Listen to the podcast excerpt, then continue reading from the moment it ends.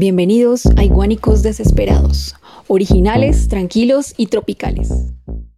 Buenas, buenas, buenas, buenas noches otra vez. Eh, bienvenidos a este programa con más locutores que escuchas. Eh, ¿Cómo está mi gente? ¿Cómo vamos? Buenas noches, bebés. Hola, Buenas noches. Bien, bien. Buenas noches, buenos días, buenas tardes. Eh, recuerden que yo soy el Truman Show que siempre saludan todos los horarios. Sí, no, es atemporal. ¿Cómo van? ¿Qué tal la semana? Bien. el, ánimo de París está pero por las nubes. ¿Qué? ¿Cómo entre buenas noches, amiguitos. Eso, y bienvenidos al programa con más música. Así, con el, que la gente sienta que está escuchando algo bonito, algo hecho con el corazón. Mm, muy ponquero, muy ponquero. No estamos para eso en este momento. Como que no, las manifestaciones artísticas también son un símbolo de... Parte del paro. vale. Entonces, bueno, hoy eh, vamos a continuar con, con estos programas enfocados a una parte más seria, eh, a, ciertas partes que nos parece importante que contemos, que, que hagamos un autoanálisis ya del otro lado, la gente que nos escuche, eh, y que de pronto pues nos haga sus comentarios en, en, la página de Instagram y para poderlos conocer. bueno, el día de hoy vamos a tener una invitada, por fin tenemos invitados seguimos siendo más, seguimos siendo más locutores que radio escuchas, pero, ya se nos tenemos invitada. Eh, sí, tenemos invitada, María Antonieta de las Nieves. Entonces, eh, la idea es poco a poco ir creciendo, pero, pero ahí vamos.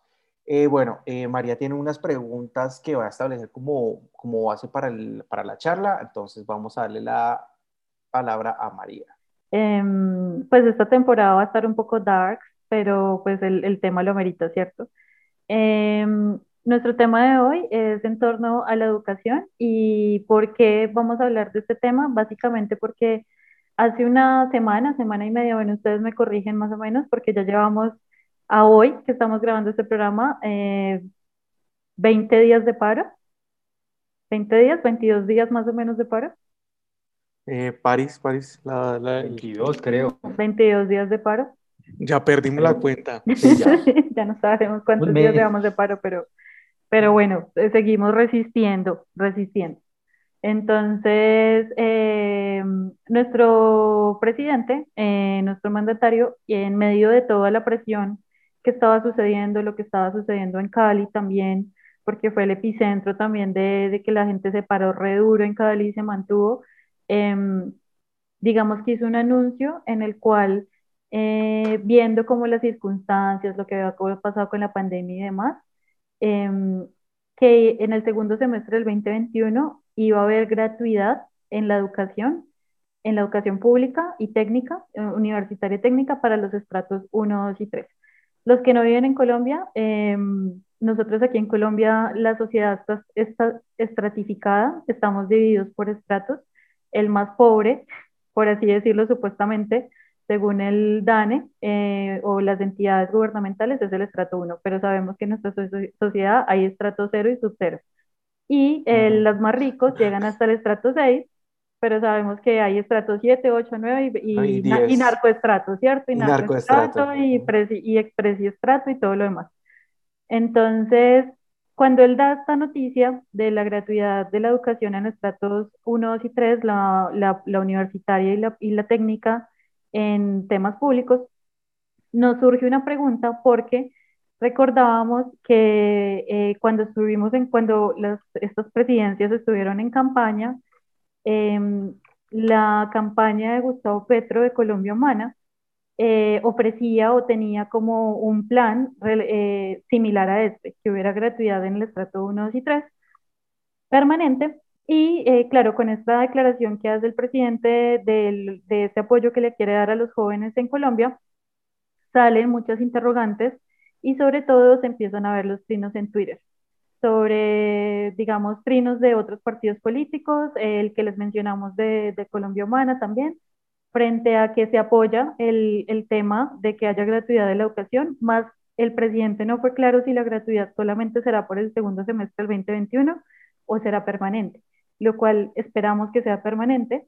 Y segundo, eh, también empezamos a ver cómo trinos de otros partidos políticos empezaron a alabar esta, o a celebrar esto que hizo Duque, pero cuando en la Colombia Humana del 2018 se hizo esta propuesta, eh, fue criticado muchísimo esta propuesta porque era populismo, porque eran promesas falsas que no se podían cumplir. Entonces, en medio de todo eso, y como muchos aquí vivimos lo que es estudiar en universidad privada, pero no porque tengamos dinero o porque seamos estratos 6, 7, 5, sino estrato 1, 2 y 3, y tuvimos que vivir muchas cosas para poder llegar a eso.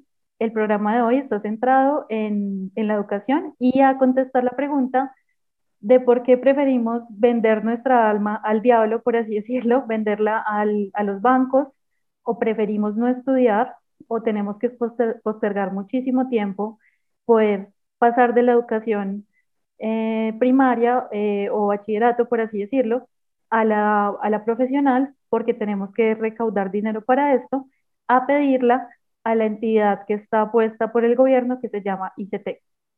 Entonces, ese es el tema del día de hoy, ese es el contexto y pues eso es lo que estaremos eh, tratando el día de hoy. Y ya saben, con el, con el son muy son de la iguana Iguanicos desesperados. Bueno, pues creo que la explicación fue bastante clara y yo creo que más de uno se va a identificar con, con este tema. Eh, entre esas personas, yo creo que yo voy a hablar de, de, mi experiencia y no sé si puedo iniciar, yo creo que sí.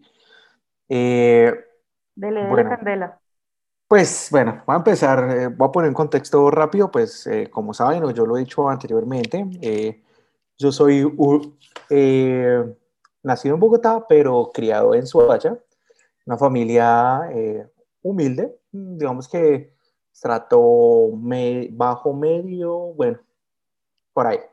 Más o menos la zonificación ya la gente sabrá a qué me refiero. Eh, soy el segundo de tres hermanos, una hermana mayor y una hermana menor. mi mamá era ama de casa y mi papá era el que, pues, o sea que tú tenías la ropa de tu hermana. Eh, casi.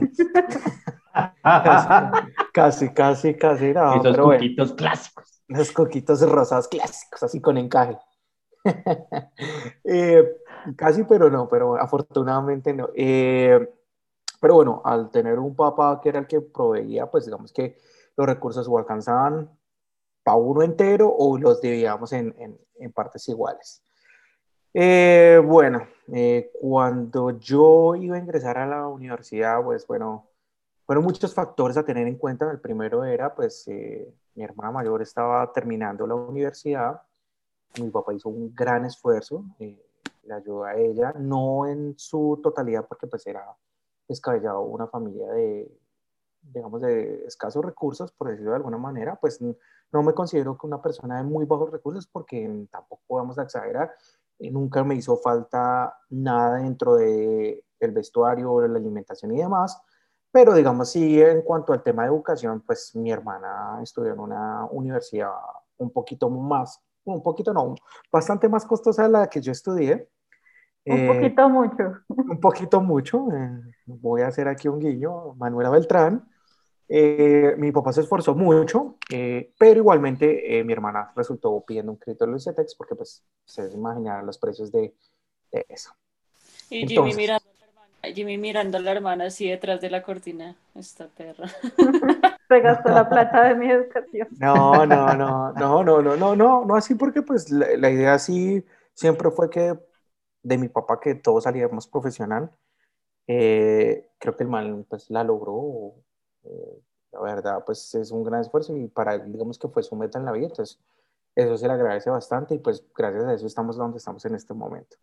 Quiero dar eh, como una claridad y es que esta historia que nos cuenta Jamie es con los precios de esa época. Bueno, yo antes de, de, de venderle el alma a Licetex, yo mis primeros semestres, como entre el primero y el tercero, si no estoy mal, tuve un plan de financiación con una vaina que se llama Coinot no algo así, no recuerdo bien el nombre. La cuestión era que un tío político al cual quiero mucho y respeto, y si alguna de mis primas escucha esto, que yo sé que sí lo hace, eh, le, le, mando un gran abrazo a ese tío, eh, porque pues Marica, no es solo que, le, que uno busca el fiador, sino hacer el papeleo, que es una mierda. Empezamos a hablar desde ahí. Hacer el papeleo para solicitar un crédito es una mierda. Eh, conseguir la persona que puede hacerlo es otro video. Y eh, entonces son un conjunto de esos. Bueno, la cuestión es que con COVID no, ellos te prestaban la plata, pero uno tenía que ir pagándola durante el semestre. Entonces, cuando llegaba el próximo semestre, uno se terminaba volando más y eso era cobro tras cobro, o sea, era una bola de nieve, ¿vale? Entonces, eh, ya en un punto, pues mi papá, eh, dentro de, de, su conocimiento, dijo, venga, chino, eh, va a tocar sacar el ICETEX. tal punto, yo no tuve un, para estudiar un semestre, y ahí fue donde realmente nos dimos cuenta que tocaba hacerlo sí o sí. Bueno, yo en ese semestre que no estudié, pues, pues como que trabajé y demás, pero eh, sí o sí tocaba sacarlo con el ICETEX. Bueno, yo hice, fui hice la vuelta en el ICETEX, ahí en las aguas, en Bogotá, y me acuerdo que yo, yo siempre asocio esto con la película Beetlejuice de los 90.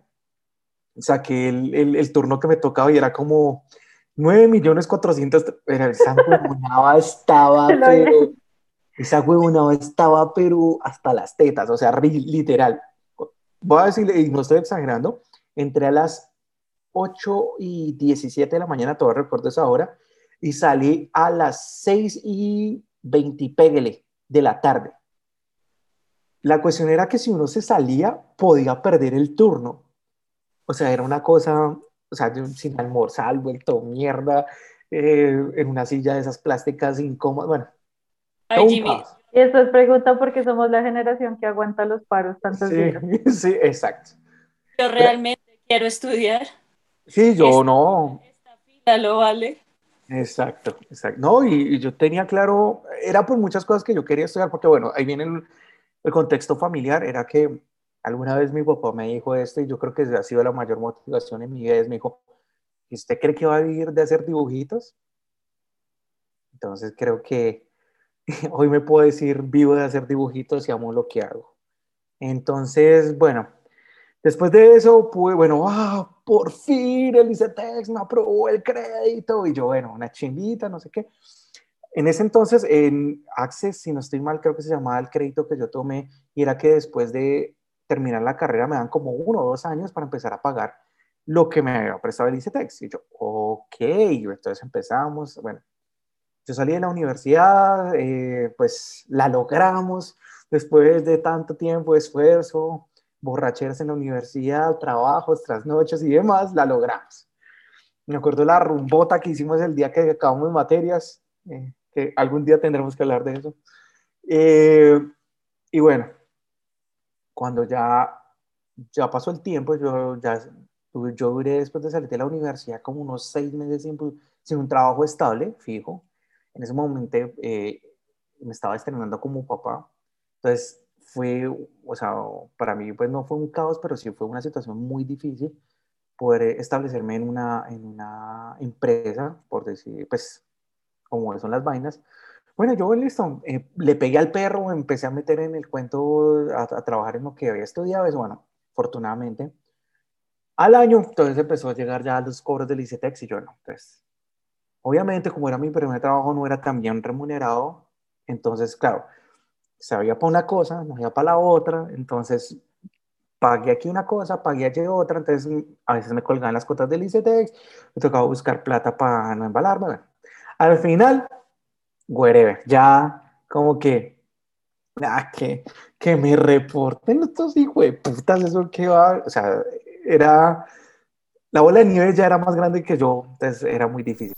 Hay guánicos desesperados. Sí, eh, como para dar también un contexto ahí, porque decimos, eh, ve, el ICETEX como entidad pública, em, que está ahí precisamente para que nosotros podamos acudir a ella y, y, ellos son los que administran estos recursos que da el Estado para la educación y demás.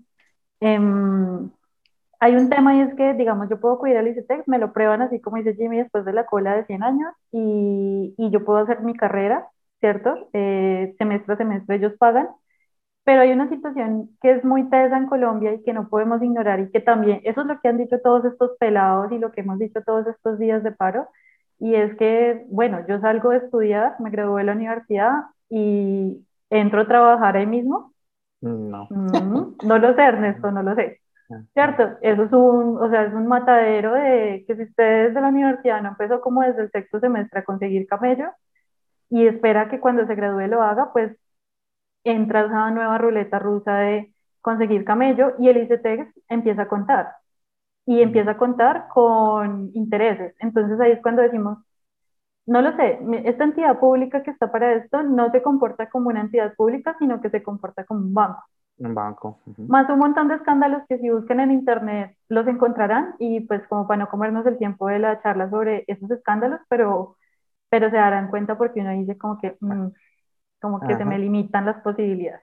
Exacto. No, y bueno, entonces, claro, yo me demoré seis meses en conseguir trabajo.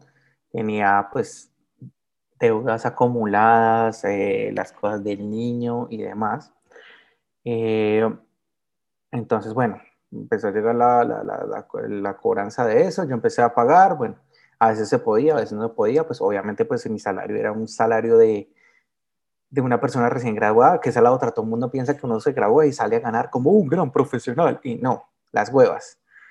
A usted le toca hace un rato y ahí sí empieza o sea, a trabajar, y yo creo que eso es en todas las carreras. El que estudia, no sé, contaduría pública no llega a ser contador de alta gama, sino primero le toca facturación y compras y todas esas huevonas y de ahí para allá.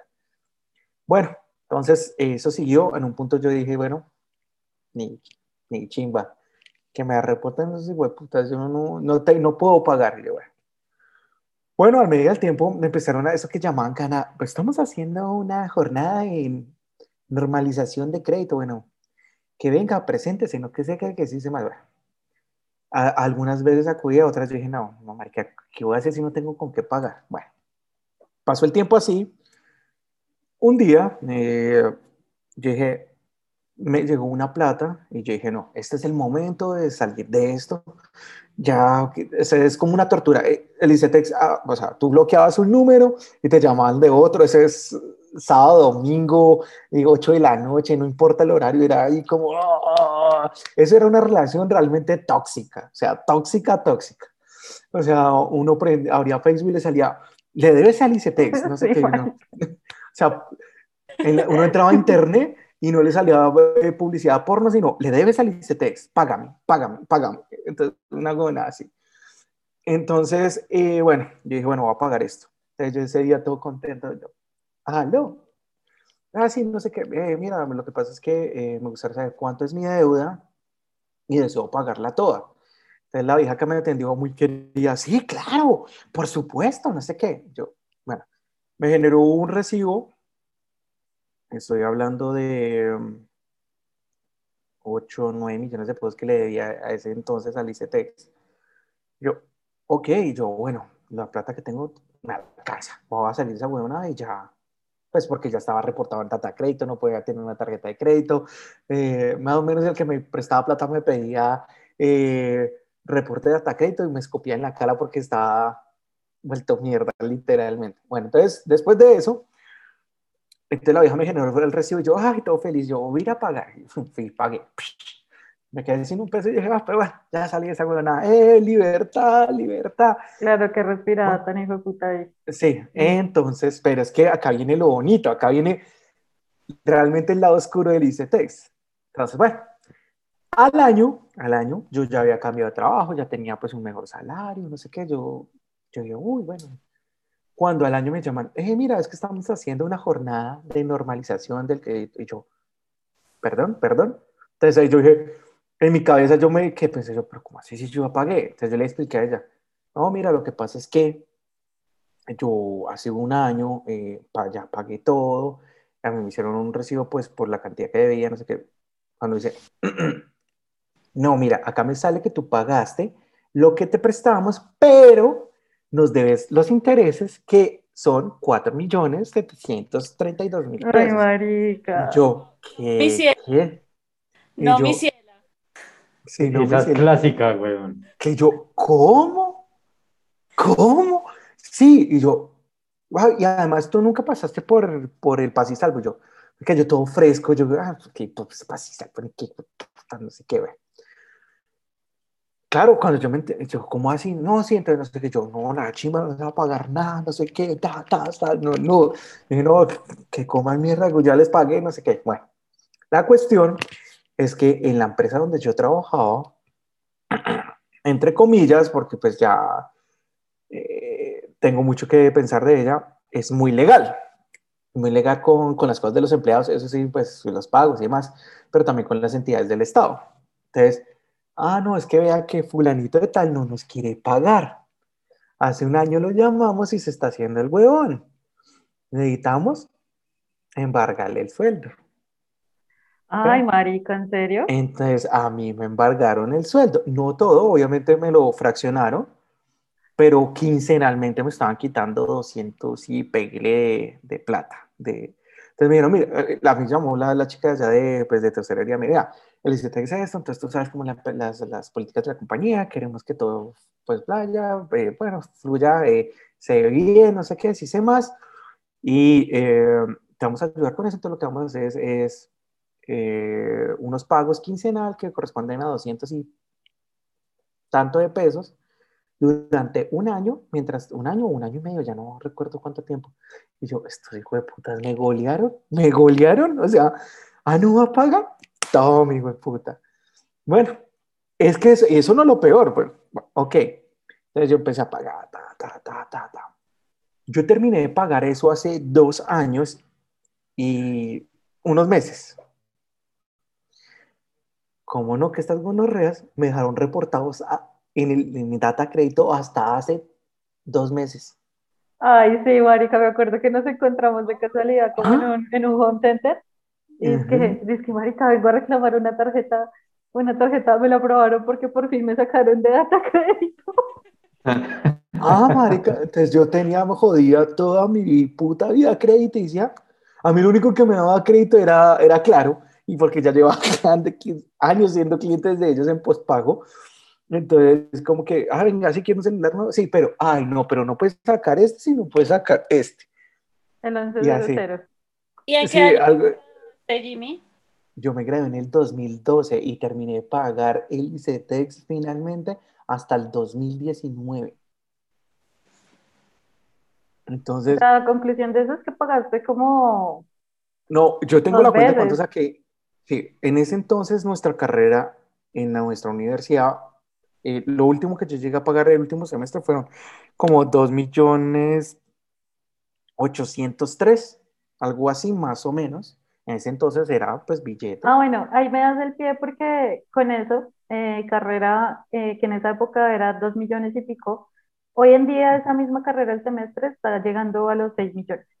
Entonces con eso se pueden ir haciendo una imagen de, de cómo y en una universidad privada, pero de las, de las baratas, o sea, de las, de, de, las de las del estrato De las de combate, de las de combate, de las de, de, exacto, de la que todo el mundo le da crédito para que se entre a estudiar allá, ¿se me entiende? Donde uno entra y todo el mundo es ñero, así como uno, así, así. Todo el mundo viene de Suacha, de Ciudad Bolívar, de Suba, de Kennedy, o sea, Fonte y Bronze, o sea, allá el, el que vivió si acaso por ahí en Chapinero ya es el Gómez. Hay guanicos desesperados. Yo durante lo que pagué antes de que dejara de pagar, yo hice cuentas y pagué como unos 6 millones de pesos, ¿cierto? Luego pagué 9, 9 casi 10, y luego pagué 5 más. Yo haciendo cuentas mientras lo que pagaba entre semestres y toda esa huevonada, yo terminé pagando casi tres veces la carrera o lo que me prestaron, porque a mí no me prestaban todo, sino una parte, la otra parte pues salía de, de, mi bolsillo, de mi papá, o ¿sí me entiendes? O sea, entonces, eh, ese margen, marca, literal, y le digo a todo el mundo, si tiene la posibilidad de, de estudiar y no pedirle al ICETREX, no lo haga yo prefería de verdad que le pidan a otra entidad, pero vender, es, o sea, pedirle un préstamo es vender el alma al diablo. Yo creo que con eso ya puedo finalizar mi historia. Eh, y yo sé que esto no le ha pasado, o que no solo me ha pasado a mí, sino que le ha pasado a un montón de gente porque conozco varios casos. Bueno, como lo prometido es deuda, eh, hoy tenemos una invitada, a María Antonieta de las Nieves, que nos está acompañando el día de hoy. Entonces, queremos darle una, fuerte recibida. Eh, bueno, buenas noches. Hola, buenas noches. ¿Cómo estás? Hola. Bien. ¿Cómo están? Bien, bien, muchas gracias. Oye, primero que todo, muchas gracias por acompañarnos, por sacarnos el tiempo eh, y pues por, por, hacer partícipe de esta, de esta charla. No, de una, de una, gracias a ustedes. Ah. Haz de cuenta que esto es como tu voz de estéreo. Sí. bien, está bien.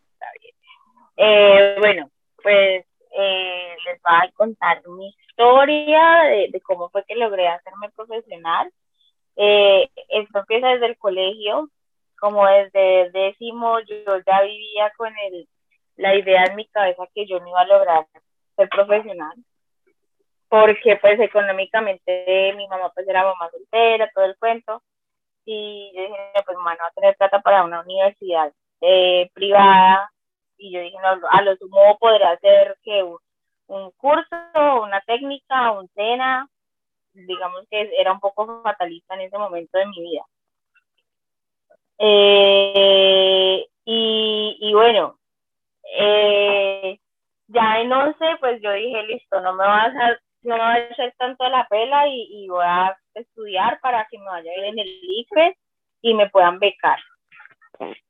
Resulta que, que pues sí, yo me acuerdo haciendo el IFE, todo el mundo yo creo que respondió esa vaina de ti, marido pingüello, ¿no? O sea, yo sudé, me esforcé, le di cada punto, así con el alma, y yo decía, cada que quería responder eso a la maldita se decía, no, no, no, esto es mi futuro, yo necesito entrar a la Universidad del Valle, que es la universidad, eh, perdón, pública acá de, Cali, y, y bueno, ahí pues como con todo el esfuerzo.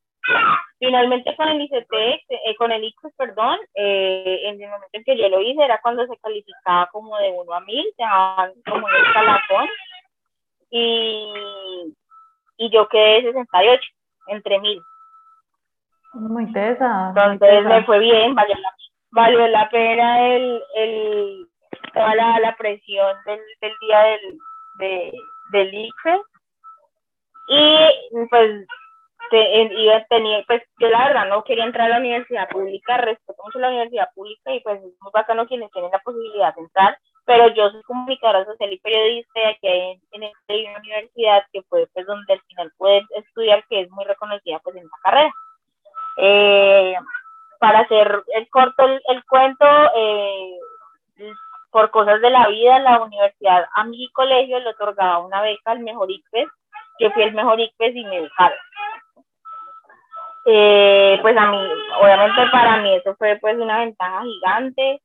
Eh, con eso eh, tuve una beca del 80% de valor de mi carrera, una carrera que eh, yo entré a estudiar en el 2012, yo soy un poquito más, como decimos aquí en Cali, más polla, más sardina.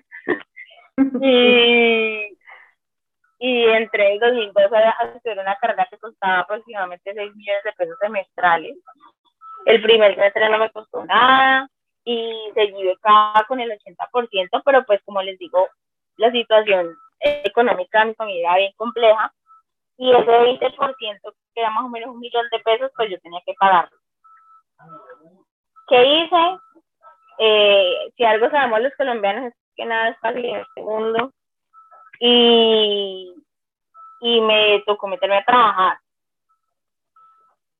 mi primer trabajo fue, yo entré en junio a la universidad y mi primer trabajo fue entre, en octubre del mismo 2012. Y, y nada, pues empecé con la odisea que es estudiar y trabajar, hermano, y eso es una cosa, los que lo hemos hecho, muy hardcore, mucho tiempo de no dormir. No, es mucho tiempo de no dormir, mucha, muchas comidas que, mucho mal comer, eh, es muy, muy complejo. Exacto, yo creo, que en la vida de universidad uno debería optar por el brunch Entonces, como ahí reduce una, una, una, comida, entonces desayuno, almuerzo, y si está de buenas, comida. Pero, nosotros preferimos es desarrollar la... La, borrachera, la, la, la, borrachera. La gastritis con el Eduardo III. Exacto, sí, entonces, eh, ¿vamos a almorzar? No, ¿cuál almorzar? Se ve la loca, vamos a tomar. No, pero pues en mi caso, digamos que no, no tuve tanta opción de tener una universidad así como tan fiestera, porque pues yo trabajaba en, estos, en este eh, McDonald's, me daban la oportunidad de trabajar por horas, entonces, claro, yo tenía eh, clase de, de 8, de 10, clase de 7 era en ese momento, eh, casa, hacía los trabajos que podía hacer, y cuando podía, ya terminaba y entraba turno de 5 a 10 y 10 de la mañana, 10 de la noche al otro día volver a estudiar, en fin, o sea, era, era, era una cosa súper, súper, súper compleja.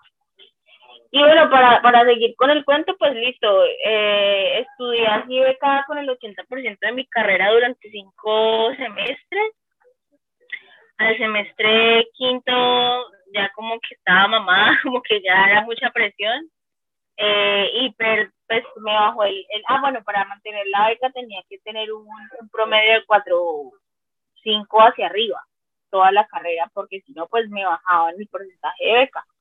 Entonces, eh, en el quinto semestre me bajó el promedio y me quedó el 50%. Y como si esta historia ya no tuviera muchas, muchas partes, teniendo en cuenta pues que me bajaron al 50%, entonces si me toca pagar 3 millones de pesos, pues nada, me tocó meterme en CETEX. Porque yo me pagaba la carrera. Quiero hacerte una pregunta, cuando entraste al ICETEX, te hicieron la siguiente, o sea, tú firmaste y te hicieron la, el siguiente, sí, te hicieron así, bienvenida a los Juegos del Hambre. Porque... los Juegos del Hambre. sí. No, pues imagínate, o sea, yo me gradué hace dos años, en el 2018, va para tres. Y, y todavía estoy pagando ICETEX. Espere, no, ya, no seas como Jamie cuando preguntes, cuando preguntes qué estás pagando, eh, ya sabes que pregunta si estás pagando todo, realmente todo. Sí, sí, di que... Sí, sí, sí, no. Esa historia que acabas de decir, mejor dicho, ya, yo, yo te escuché y yo, ay Dios mío, ¿cómo así? No, no. Espera, yo sé que, yo que lo que estoy pagando y le ha pasado a mucha gente. Mira que eh, tú en la plataforma del ICETEX puedes ver cuál es el abono al interés, cuál es el abono a la deuda, y el, abono al, interés es como el 80%, y uno esa deuda no va, no va. Y, y bueno, me tocó meterme ICETEX, un tío me sirvió de fiador, que por ahí vi que estaban hablando los tíos, y, y el, pues era realmente, yo pienso mucho y le di gracias a la vida, porque a pesar de que el ICETEX es una vaina súper, pues pucha, es mejor pedir, darle el alma al diablo para que uno pueda estudiar. Pero yo, yo tenía muchas compañeras y compañeros que financiaron toda su carrera con ICETEX, o sea, son 70, casi 80 millones de pesos. Yo decía, Dios mío, o sea, esta gente va a durar toda su vida pagando eso. Hay guánicos desesperados. Bueno, entonces, eh, continuando con la historia, listo, me tocó meterme ICT y así, pues ya como que me desfasé un poquito, venía como súper juiciosa pagando el 20% de mi carrera, llega un semestre en donde me toca pagar el 50%, de ahí vuelvo y retomo la beca, vuelvo y todo con el 80% del valor total de mi matrícula, o sea, pago, el ICT me prestó como, como 7 millones de pesos mal contados y nada, todavía sigo pagando. Trabajé, eh, pero, pero trabajé toda la carrera, fue una cosa muy luchada, pero pues nada, lo logré y lastimosamente, pues lo que es lo cagada, si uno se esfuerza mucho y uno pues más, o sea, yo creo que todos los que amamos, a mí me gusta mucho lo que yo hago, nos esforzamos para hacer las cosas bien, pero pues ya cuando vos entras a emplearte es muy duro porque la gente no valora eso. y peor aún cuando vos encontrás en la competencia laboral tus compañeros, pues no hay gente, o sea, modestia aparte, no hay gente que es tan buena como vos, tal vez tiene unos puestos o unas posiciones, pues como que no, pero ¿por qué? Y, y, ya, o sea, eso, eso, es bien, bien complicado. Cuando, cuando ya me gradué y entré a ese mundo, digamos que he tenido la gran fortuna desde que hice mi práctica laboral, siempre he trabajado en, mi tema, en comunicaciones, pero no ha sido fácil porque igual uno enfrenta con quien no te quieren pagar más de, por ejemplo, aquí en Cali, no sé cómo es la oferta laboral en Bogotá, pero aquí a un profesional egresado le están pagando 1.400.000. No, igual, eso es en todo lado, en todo lado. Sí, aquí, aquí en Antioquia Federal es la, es la misma tabla. Eso es difícil conseguir un camello que te paguen bien. Sí, yo quiero darle una mala noticia a Valentina de, una vez, de una vez. Tan lindo. Tú dices que le debes 7 Tú dices que le debes 7 millones a Licetex. No, amiga. Tienes que hacer una regla de 3. Tienes que hacer una regla de 3 y le estás debiendo 21 millones a Licetex.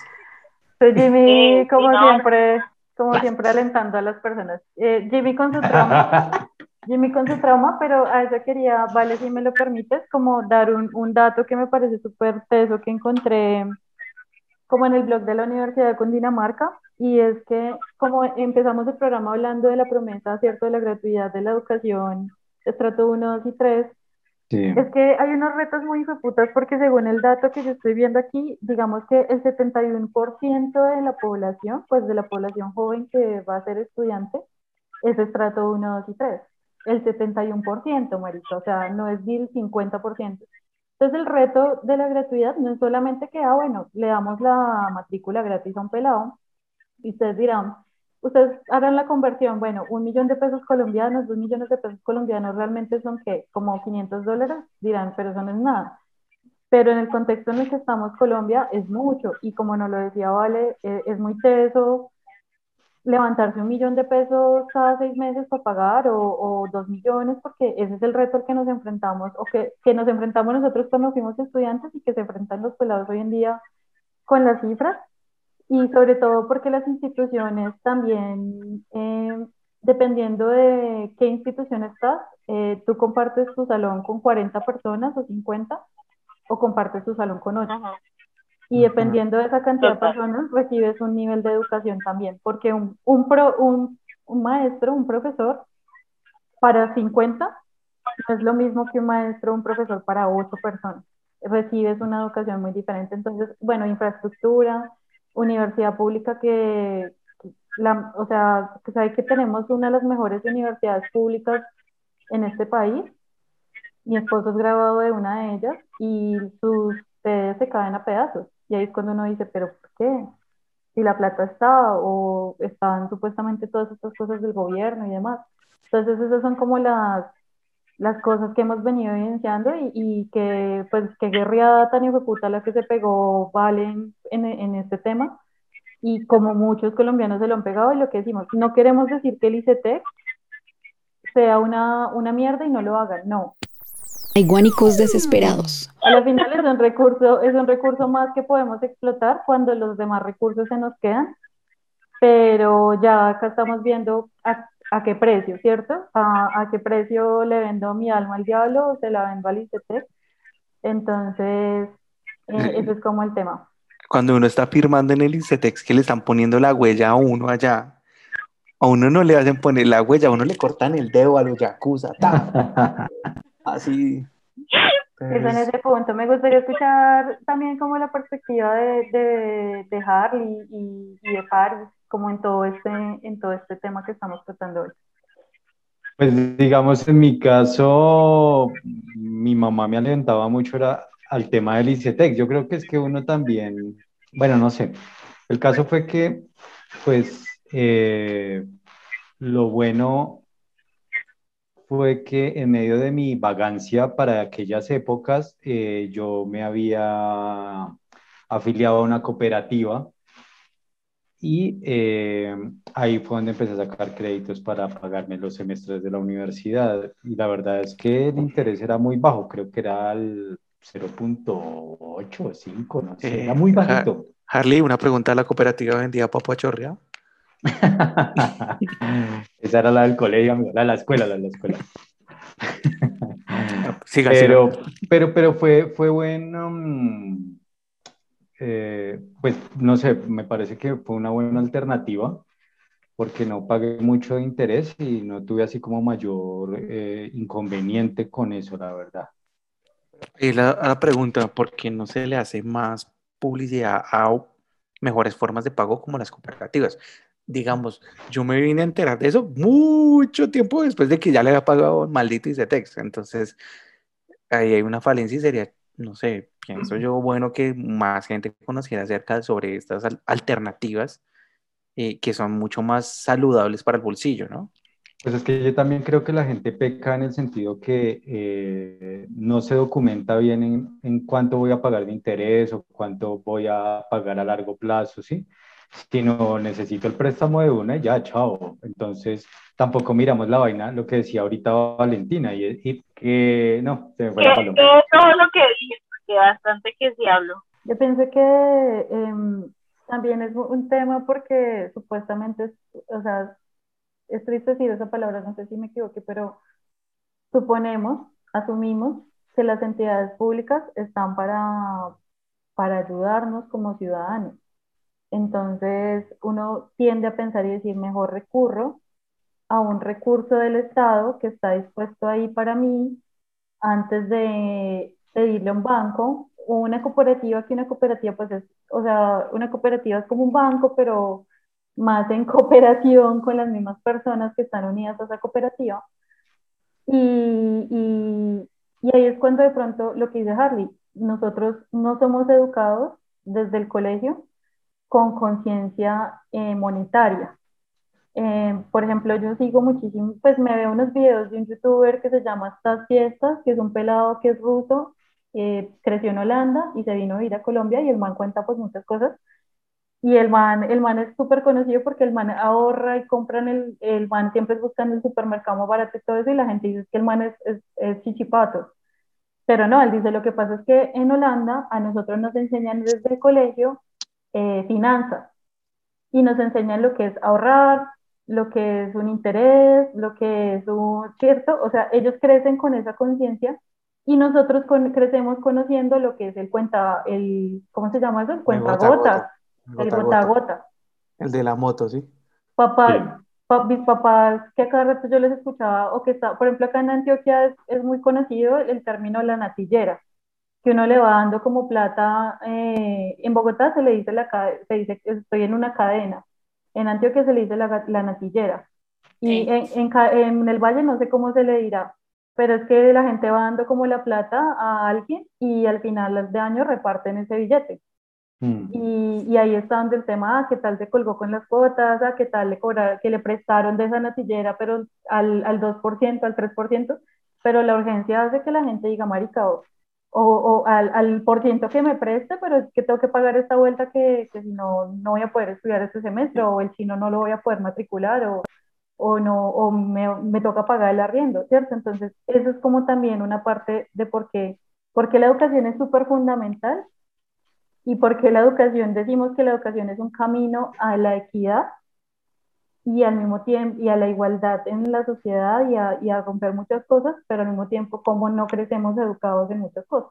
Entonces está como ese tema. Aquí, aquí, llama, aquí lo que mencionaba se llama cadena. Ah, igual que en Bogotá.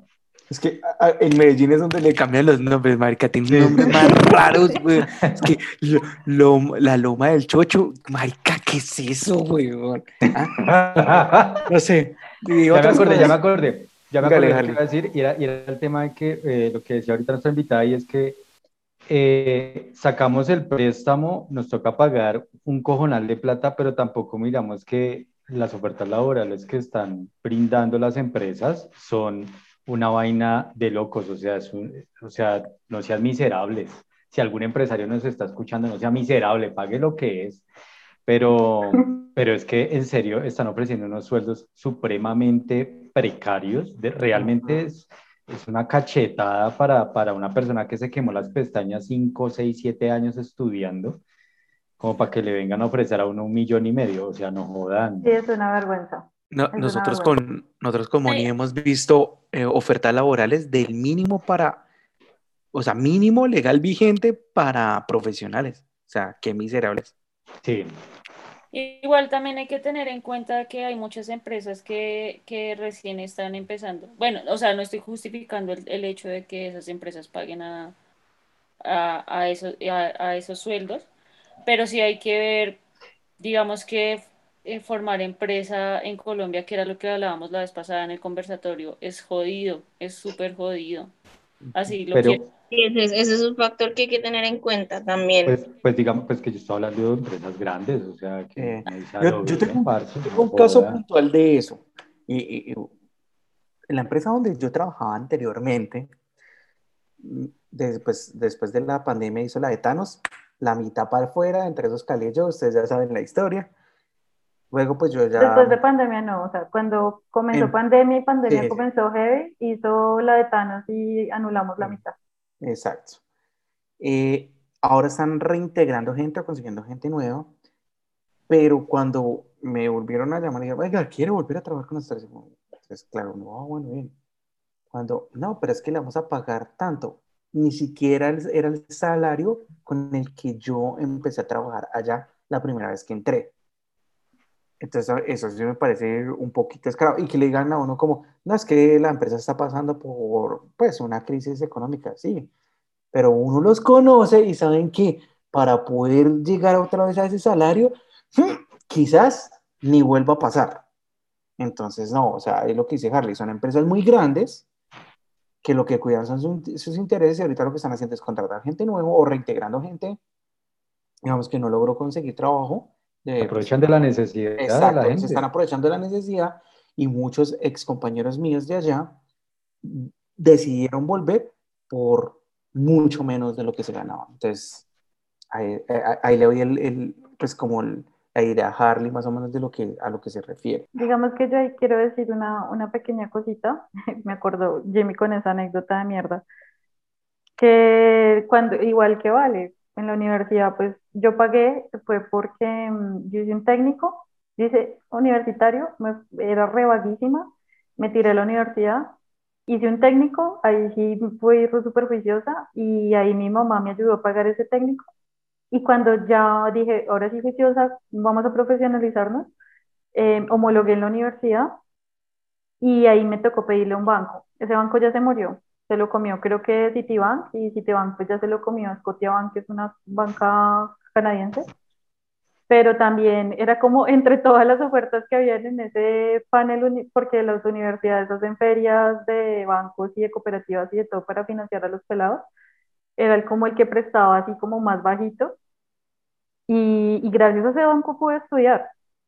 Pero eso también implica, o sea, eh, que uno tiene que camellar en de todo tiene que, lo que le salga. Y, y, me acordé del meme, es que ustedes han visto ese meme que son los manes, que son dos manes que construían motos.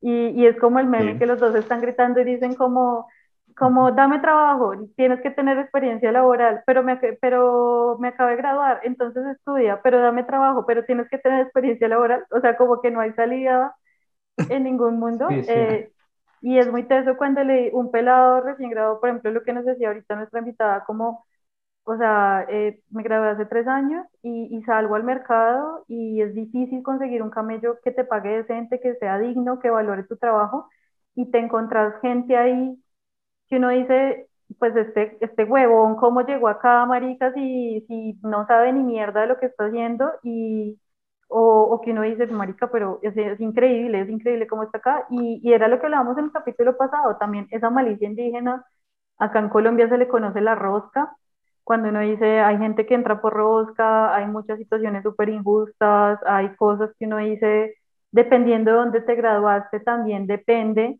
tu posición laboral, porque no es lo mismo que te gradúes de mm, el SENA a que te gradúes de los Andes, y eso, implica, eso tiene unos temas muy tesos ahí, y me acuerdo que en la generación de mi hermano era el tema de, entre más títulos tengas, mejor te pagan en esta generación y, en nuestra nueva generación y los pelados que están hoy en día dándola toda, eh, se empieza a valorar mucho también el tema de estudio lo que me da, estudio algo que me da plata, supuestamente en lo que daba plata hace unos años, o estudio lo que me apasiona, lo que me gusta, lo que me soya, pero cómo me paga el mercado.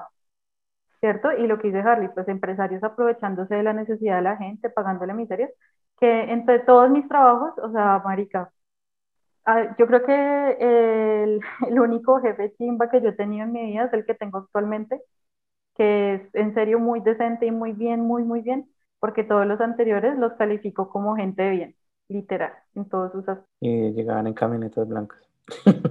sí, sí, llegaba en camioneta blanca, sí, así, tal cual. Y, y atrás tenían un, un letrero que decía yo amo la ganadería. un sticker. y uno va a ver, y sí, pero bueno, ahí como dice Mari, eh, yo, por eso hay un fenómeno ahorita actual que pues obviamente con lo de la pandemia se explotó más, que es el tema de, es, es más rentable, y, lo que voy a decir no lo voy decir en ninguna, pues, sin, sin ganas de ofender a nadie, porque pues cada quien mira a ver qué hace y cómo lo hace, pero es más fácil vender la dignidad y es más rentable que buscar un trabajo que lo apasiona a uno, aunque hay gente que es muy apasionada por seguir webcam o, tener un OnlyFans, y eso es totalmente defendible. Pero eso no es indigno. No, no, no, no. Ser webcam, OnlyFans y eso no es un trabajo indigno. No, no, no, no. Es que me estoy refiriendo a las personas que llegaron a hacerlo como último recurso, ¿sí me entiendes? Y alguna vez lo escuché a una mujer que decía, es que es, es más rentable vender mi dignidad que, que, que vender mi trabajo. Entonces, estoy citando eh, ese caso puntual. Y el, fenómeno se disparó ahorita más con lo de la pandemia y sin, por eso aclaré, sin ganas de ofender a nadie, porque hay gente, pues, que gente que le gusta hacer eso y pálido. Usted es usted y usted está en todo su derecho de pelar la chichis al que se le dé la gana y si le dan plata por eso, pues mejor aún. Pero, pero es un fenómeno que se disparó y no solo en mujeres, sino en hombres. Y o sea, eso se ve y se ve y se ve. Y es por eso, por la falta de oportunidades, porque para un empleador actualmente el perfil indicado sería el de Ash Ketchum de Pueblo Paleta. 23 años de experiencia, con una maestría en Pokémones, con 10 años de edad. Ese, sería la, el perfil indicado para un empleador. Entonces, pues... depende del empleador. También eso es ah, importante como analizar en dónde quieres trabajar y elegir bien dónde quieres trabajar. Y yo pues al contrario de lo que piensa Jimmy, eh, pienso que sí se ha abierto mucho, como que se creció ese mercado por la necesidad. Mucha gente vio que ese mercado daba más plata, pero también pienso que lo chimba de, nuestra, de este mundo conectado, hiperconectado por eh, eh, la red y demás, rompió ese esquema del trabajo tradicional. Digamos que, por ejemplo, antes ser emprendedor implicaba que hicieras una inversión muy tesa en infraestructura, en arrendar un local y demás. Y, eh, y otros, eh, digamos que eh, eso ha cambiado. Hoy en día tú puedes ser empresario, tú independiente, desde tu casa, gracias al Internet, o puedes ser tu propio jefe, gracias a que hoy en día es en serio ser youtuber, ser modelo webcam, tener tu, toda tu red de OnlyFans, de lo que sea a través de eso tú mismo administras tu dinero e inclusive no dependes de estudios explotadores ni demás. Pero como para no salirnos y todo eso, entonces también como, eh, bueno, escuchar eh, el resto de, de, aquí, estos iguánicos que estamos el día de hoy, como cuál es el panorama que vemos, qué, qué, qué concluiríamos del panorama actual que tenemos frente a la educación, frente a lo que va a pasar, frente a, a, a lo que estamos viviendo como personas que hacemos parte de la sociedad colombiana. Yo creo que estamos viviendo en un cambio súper grandísimo y pues esa es mi esperanza, ¿no? Yo pienso que todo esto que estamos viviendo es para un cambio y que pues yo creo que todo cambio es bueno, pues espero que sea bueno. Y el tema es que así como en el podcast pasado hablábamos que hay que reformar una institución como lo de la Policía Nacional, también hay que reformar instituciones como lo son el ICETEX, yo, pienso que tienen que ponerse más en la situación de, de, los pelados, porque es que si, si un pelado de estrato 1 o 2 va a pedir un crédito, no es porque, pues qué chimba, vamos a ICETEX, no, es porque realmente necesita ese crédito y lo que realmente necesita es que esos pagos que él empiece a, a hacer a ese crédito sean asequibles, que, que, el chino lo pueda pagar cómodamente, que no sean tan usureros, porque es que esa es la otra. Eh, eh, ellos eh, se aprovechan de la necesidad de la gente, así como hablamos también de los empresarios que ofrecen miserablezas en sus pagos, en sus nóminas, pero también yo pienso que toca reformar esa, esa vaina del ICETEX. Sí, no, pues totalmente de acuerdo. Pues, y lo correcto es que llevan un par de años diciendo cada vez que eh, no, es que no vamos a cobrar, no vamos a cobrar. Entonces, sí, mentira. Eso yo creo que Valentina se puede dar cuenta que, digamos, ella es más polla, como dice ella. A pesar de ser más joven, igual le siguen cobrando lo mismo. O sea, eso de que no, es que vamos a reducir los, los, los intereses o vamos a descontar. Eso es pura paja. Eso es pura politiquería, no es nada más. ¿O no, Valentina? Así es, sí, definitivamente así es y posiblemente la gente que está obteniendo sus créditos ahora le pasa exactamente lo mismo que a nosotros. Y, peor porque pues obviamente las, las matrículas y, y semestre a semestre cuesta mucho más.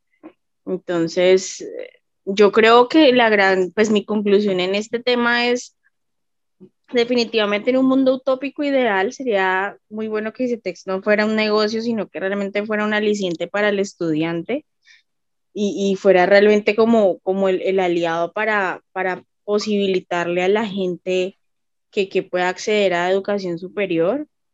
No sé si esto me hace muy capitalista y me, me saquen de la conversación por lo que va a decir. Pero creo que también es importante que haya un costo, un costo en el sentido de un esfuerzo, no sé, o sea, como que tú puedes acceder si tienes X puntaje o si tienes X compromiso, porque también he visto y me he enfrentado con casos de personas que, que han tenido oportunidades por mínimas que sean y no las han aprovechado. Y eso también en público todo en la vida requiere un esfuerzo y el talento sin dedicación no sirve de nada. ¿Aló?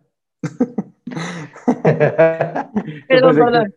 De acuerdo, de acuerdo. Y, otra, y otra como de mis conclusiones también es, pues que ese cuento de, de, educación gratuita para todo el mundo, pues, pues yo no sé qué tan posible sea. Yo de pronto peco por ser demasiado racional y, y, y yo digo, listo, bacanísimo que todo el mundo pueda acceder a educación superior. Muy bueno. Pero algo, por ejemplo, que pasa aquí en la Universidad del Valle es que la gente da, o sea, no, no cuida las instalaciones, no cuida los recursos. Obviamente que sí, hay un, se dañan y todo el cuento y no se les mete plata. Bueno, por acá tenemos otro invitado.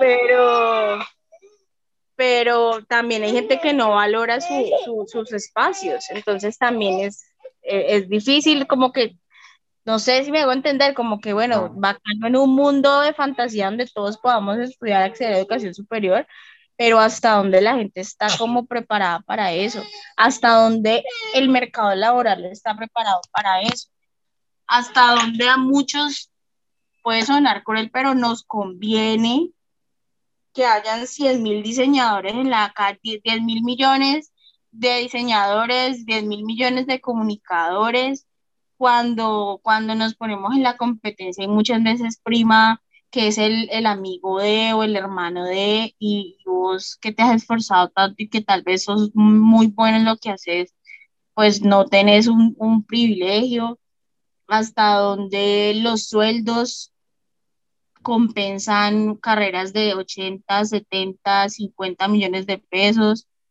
Eh, entonces el reto es muy, muy heavy, es, muy pesado y, y realmente pues vámonos para Canadá.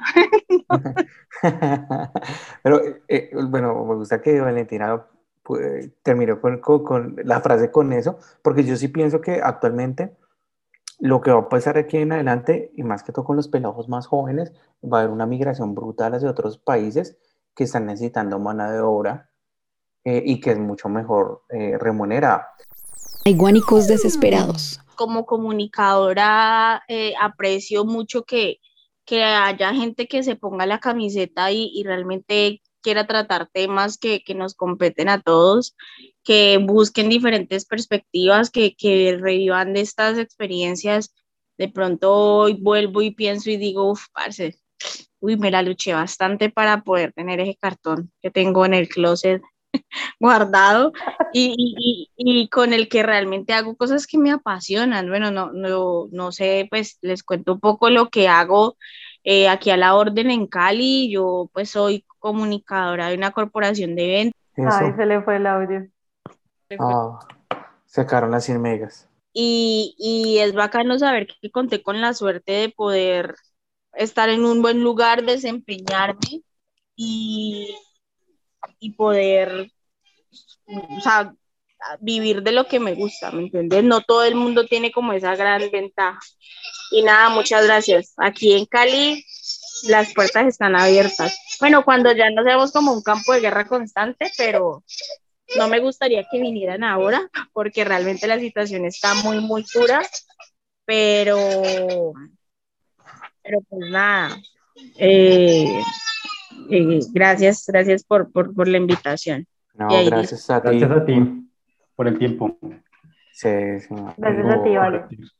Por escucharnos y por darnos pues nuestro, pues tu opinión, otro punto de vista ajeno al de nosotros, que a veces puede que eh, se vuelve hermético, pero la idea es como hacerlo más diverso, que la gente se dé cuenta que estamos abiertos a, a escuchar a otras personas.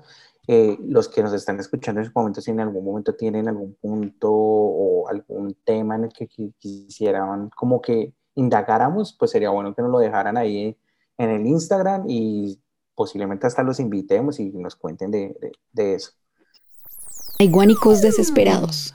Yo estoy de acuerdo con, con, que hay que hacer una reforma en lo que es Harley, y reestructurar lo que es el, eh, esas entidades, por, sobre todo porque son enfermedades de mucha corrupción.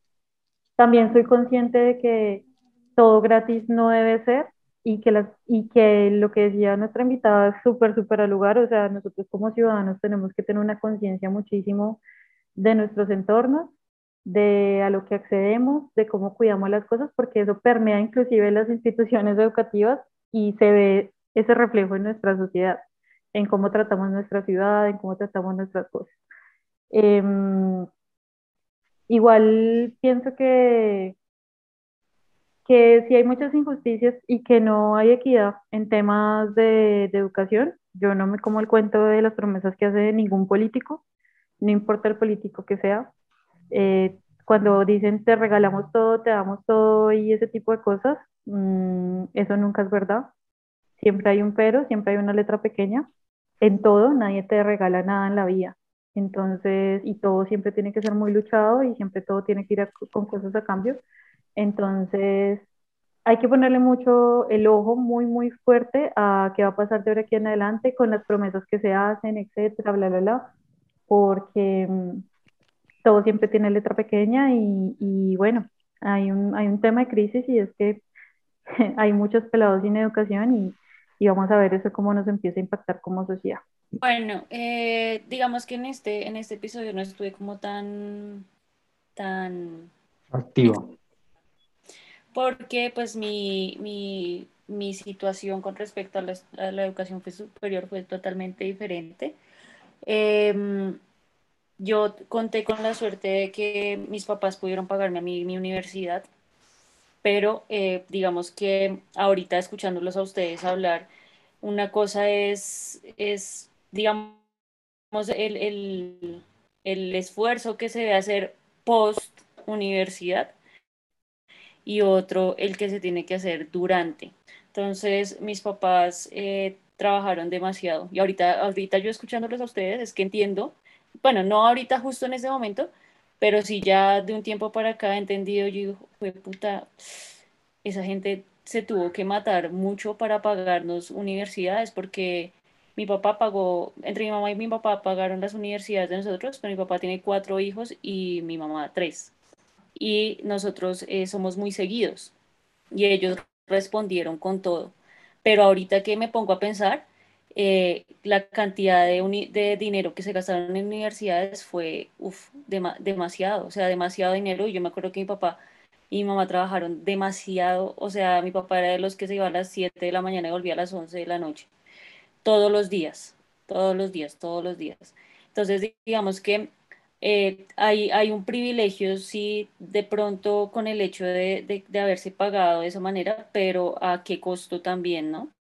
Porque no es tan fácil como llegar y decir, ay, bueno, yo tengo no sé cuántos millones y les voy a pagar universidades a todos, sino que le pasó lo mismo que al papá de Jimmy. Eh, mi papá siempre quiso que nosotros fuéramos profesionales y él, nos, él apenas terminó de pagar universidades, cumplí con ustedes, mi Diosito me los bendiga y chao. Suerte con eh, Los vi. No, no, pico y chao. Pico y chao, se me cuidan. Pero pues muy agradecida realmente de verdad de, de, de, de, este, de que en esta vida me haya tocado esta situación. Eh, hoy leía un, una publicación que decía, cuando, cuando tú crees que gozas de un derecho y otros no, es porque lo tuyo es un privilegio. Y en este momento sí me siento privilegiada. Eh, entonces, bueno, o sea, como que no tengo mucho que opinar acerca del ICETEX porque la verdad no lo viví en carne propia eh, lo único que puedo pensar de eso es que una persona que decide meterse al STX es porque tiene unas ganas muy fuertes de estudiar, o sea, y de, y de, salir adelante y de hacer hasta lo imposible para, para lograrla. Y digamos que eh, lamentablemente no podemos eh, controlar el país en el que nacimos, pero pues si tenemos la oportunidad de estudiar y nos va a tocar así, pues que, o sea, por el momento, hoy de mayo tocó así, ¿sí? Porque no, no hay otra manera, en ese momento no hay otra manera. Hay guánicos desesperados. Y hay que ser conscientes de que si queremos estudiar, pues hay cosas que se deben hacer, hay sacrificios que se deben hacer. De pronto, si yo quisiera volver a estudiar, yo sé que yo no voy a tener a mi papá ahí para pagarme, sino que pues ya me tocaría a mí. He reflexionado mucho sobre eso y es el tema de, por ejemplo, o sea, aparte del ICT, hay muchas formas, me parece pues muy teso lo que nos contaba ahorita nuestra invitada de, de que entre mil personas ella logró el puesto sesenta y pico para poder acceder a una beca, ¿cierto? El ICETEX es una prueba que se hace pues aquí en Colombia para calificar, digamos, como el nivel educativo de todas las personas en Colombia y, y los mejores son becados, inclusive se les da acceso a, eh, a la universidad pues que quieran. También hay otros incentivos como, eh, ¿cómo se llama eso? Serpilo paga, Serpilo paga y esas cosas, pero algo que la gente no ha visto o la gente no es consciente es que, digamos, yo puedo ser una pelada de pueblo o, que los papás no tienen un peso o porque hay personas de pueblo que tienen mucha plata o alguien que está en una condición de muy bajos recursos, se gana el Serpilo paga entras a estudiar a una universidad muy cara, de esas que la matrícula cuesta 11 millones de pesos para arriba, pero vos no tenés ni para los buses, ni para la comida, ni para los materiales, ni para las fotocopias. Y aparte de eso, el entorno en donde yo llego como ser pilo paga es agresivo conmigo por mi diferencia social. Entonces, o sea, unas cosas súper locas que uno dice, uy, como sociedad, eso es lo que yo critico, marica, o sea, eso es lo que a mí me emputa el que alguien sea capaz de decir que el que es pobre es pobre porque quiere y, y, que la gente no aprovecha todo lo que el Estado hace por ellos y uno dice, pero huevón, es que te quedas con el, la historia del elefante, solo estás viendo la cola o la trompa y no le estás viendo el cuerpo entero, o sea, no lo estás viendo desde todos los ángulos. Entonces es cuando uno dice, muy, muy gonorrea, esas, esas, esas cosas que no, no ver ese, esa vista 360 de todo lo que implica la educación en Colombia, de todo el contexto social en el que estamos, que hace que sea desigual y que se, y, y a mí me emputa, lo voy a decir, me emputa que las, las cosas se minimicen siempre como de, es que es un ñero y, y, porque es un ñero no aprovecha la educación, o es que es un vándalo y como es un vándalo se tira todo a su alrededor, o es un bruto porque no es capaz de estar al nivel del resto de sus compañeros, o es una persona que se aprovechó el beneficio que se le dio porque miren que se ganó el CERT y lo paga y le pagaba en la universidad que quisiera, igual desertó. Y uno dice, huevón, ¿es en serio? ¿Usted cree que desertó simplemente porque no se le dio la puta gana de estudiar? Entonces ahí es como, como esas cosas que, o sea, que este capítulo me deja aún más con muchos interrogantes y, y eso pues como que me acordaba de, todos esos temas con todo lo que hemos venido hablando. igual que Paris, privilegiada, pues privilegiada porque tuve papá y mamá que estuvieron pendientes de mí y me apoyaron siempre, no como muchos que, que no pueden hacerlo. Eh, hay un tema también y es cuando tú, eh, desde tu privilegio también, puedes eh, hacer lo que tú realmente quieres, ¿no? Que eso es otro, de pronto, y eso, esto es un poco más namaste, lo que voy a decir, pero sí pasa mucho que hay papás que tienen la posibilidad de pagar una universidad y tiene que ser la universidad que ellos quieren. O, o, carrera ellos quieren. Entonces, digamos que también, marica, no, no todo puede uno estar feliz con todas las vainas porque realmente tomar esa decisión, empezando, empezando, digamos que el tema de la, de, de la universidad, ¿a ustedes no les parece que, que a uno lo pongan a elegir su carrera de vida a los 16 años es una cosa demasiado loca? Sí, porque uno a los 16 años no me debería desviar por esto, pero es algo que me llega en este momento y es cuando tú decías, Jimmy, que hay gente que pasa de una, de una carrera a otra y a otra y hay una que no termina y después la otra no la termina, es que, Marica, muchas veces uno dice, ¿cómo puedes tú ponerle una responsabilidad a un pelado de 16 años? que ni siquiera es mayor de edad, o sea, y que no, no sabe muchas cosas de la vida, no sabe muchísimas cosas de la vida, a que elija una carrera para toda la vida. Y digamos que hay papás que tienen un, solo tiro, ¿sí me entiendes? Hay papás que, te pueden decir a ti, te pago esta carrera. Y si el pelado dice, no, eh, no, al tercer semestre, no, no quiero estudiar más, baila. Ya no le pago más carrera porque usted me hizo botar la plata y la plata no crece en los árboles. ¿Sí? Ahí... Yo, yo hoy leía un artículo, eso para complementar lo que dices Pares, precisamente hoy leía un artículo, yo preparándome para no ser una bruta en este capítulo. Entonces, Eh, leí un artículo muy teso que hablaba que, mm, digamos, hay instituciones, eh, yo creo que en Colombia también pasa, dependiendo de la institución, desde el colegio y dependiendo de la institución, a los pelados se les empieza a generar esa conciencia para que cuando estén en la edad de terminar el colegio, tengan la capacidad o la claridad de qué quieren hacer. Y, y lo que dice París es muy teso porque uno dice, pero uno realmente a los 16 sí, sí sí sabe qué quiere hacer, uno es muy perdido en la vida, pero ese artículo que leía hoy decía como que hay unos temas desde la educación básica primaria que se pueden empezar a trabajar en en un niño para que tenga como más conciencia de sus decisiones y, y, de, de, qué quiere hacer cuando ya está terminando esa educación primaria bachillerato. Entonces, si encuentro el artículo, se los, se los, se los paso porque estuvo pues como que yo decía, uy, bueno, así puede ser también que, que desde ese punto mmm, también salimos más preparados. Pues marica, sí, a estas alturas de mi vida yo no sé ni vivir. eh, ya somos, y nos somos tres, somos tres, somos tres. Yo pensé que estaba solo en el mundo, pero no. bueno, y ahí para para como ir cerrando ya el tema, porque creo que está ya nos alargó un poquito más, pero es porque, no es porque lo queramos hacer, sino que por el tema se presta para, para dialogar eh, largamente. Cosas. Sí. El tema que decía París, que uno a los 16 años es muy pollo para escoger una profesión, y lo, esto lo digo desde, desde mi vivencia. Yo sabía que solo tenía un tiro, un tiro. Afortunadamente para mí, desde muy pequeño, yo siempre me enfoqué y como que la vida me encarriló, o sea, yo como que me quería salir y no, venga para acá, pa, tomé su calvazo y me encarrilaba en lo que, en lo que yo quería hacer a futuro. Afortunadamente para mí, pero sí hay mucha gente que desafortunadamente no lo, no lo puede hacer. Y yo solo tenía ese tiro. Y en este momento, digamos, para que no, ah, yo sé que hay una gran problemática y eso, pero también es como darle un aplauso a esa gente que lo logró que a pesar de todas las adversidades de la vida, de, de, si tener para la fotocopia no, no podía almorzar, que si tenía para un bus no tenía para el segundo bus y le tocaba caminar, a esa persona que trasnochó muchas veces sin poderse tomar un tinto, a esa persona que a punta de favores a otros como, venga, présteme los colores, présteme tal cosa, présteme sus, sus copias y yo me las leo, la sacó adelante. Marica, eres de putas, de verdad.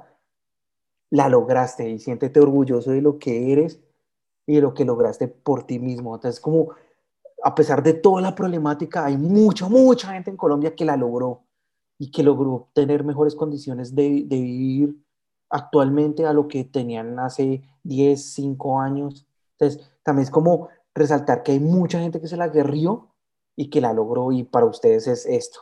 ¿Quieres decir una, cosita? una cosita, una cosita, que con eso que dice Jimmy me parece muy teso y es que pienso que lo que queremos lograr es que a los pelados que siguen y los que siguen, los que siguen, no la tengan que luchar así, no a ese costo. O sea, sí, qué orgullo tan hijo de puta, ¿cierto? Resistencia, resistencia, pero y uno la logra. Pero lo que decía Paris, ¿a qué costo? A que los papás trabajen como un hijo de puta, a que uno tenga que hacer tantas cosas, eso, eso es lo que yo pienso que hay que cambiar, ¿cierto? Como que la educación no, no se vea como tan lejana, como ese, esas cosas como tan lejanas. Pues vaya uno de China a los 16 años a decirle a su papá que quiere ser un músico o, como decía ahorita Jimmy, que, que se cree que se va a morir de hambre por estar dibujando. Ah, quiere ser artista. Marica, no solo mi papá, toda mi familia pensó que yo iba a terminar en, en el cartucho, en el bronze, donde, donde fuera. Por eso, yo, yo para cerrar quiero decir eso y, y si usted es un escucha papá y nos está escuchando, y es, apoya a su hijo, hermano. ¿Quién quita que el día de mañana su chino sea severo pintor o severo músico, severo fotógrafo, qué sé yo? Entonces, apóyelo, apóyelo, porque ya estamos es en otro siglo, ya, ya eso de, de, estudiar las carreras de siempre de ingeniería, derecho, bueno, que es administración de empresas, esa mierda, pues sí, muy chimba para el que le gusta, pero para el que no, pues es muy sufrido que termine una carrera que no le guste y saber que toda la vida tendrá que hacer algo que no le va a gustar. Y tras el hecho de pagar el ICETEX de eso que no le gusta, porque lo Exacto. Exacto, que sea más por vocación que por, por compromiso con la familia. Entonces, este es un llamado a esta nueva generación. Yo creo que todos los que escuchamos este podcast somos contemporáneos y algunos ya son papás. Entonces, eh, nada, apoyen a sus chinos y ahí sí como dijo el viejo Diomeiden, que, que si tu hijo quiere ser zapatero, solo quiero que seas el mejor. Entonces, pues nada, a apoyar a los pelados. Y gracias por escucharnos y los queremos mucho. Iguanicos desesperados, todos los lunes a la hora que se nos dé la perra gana.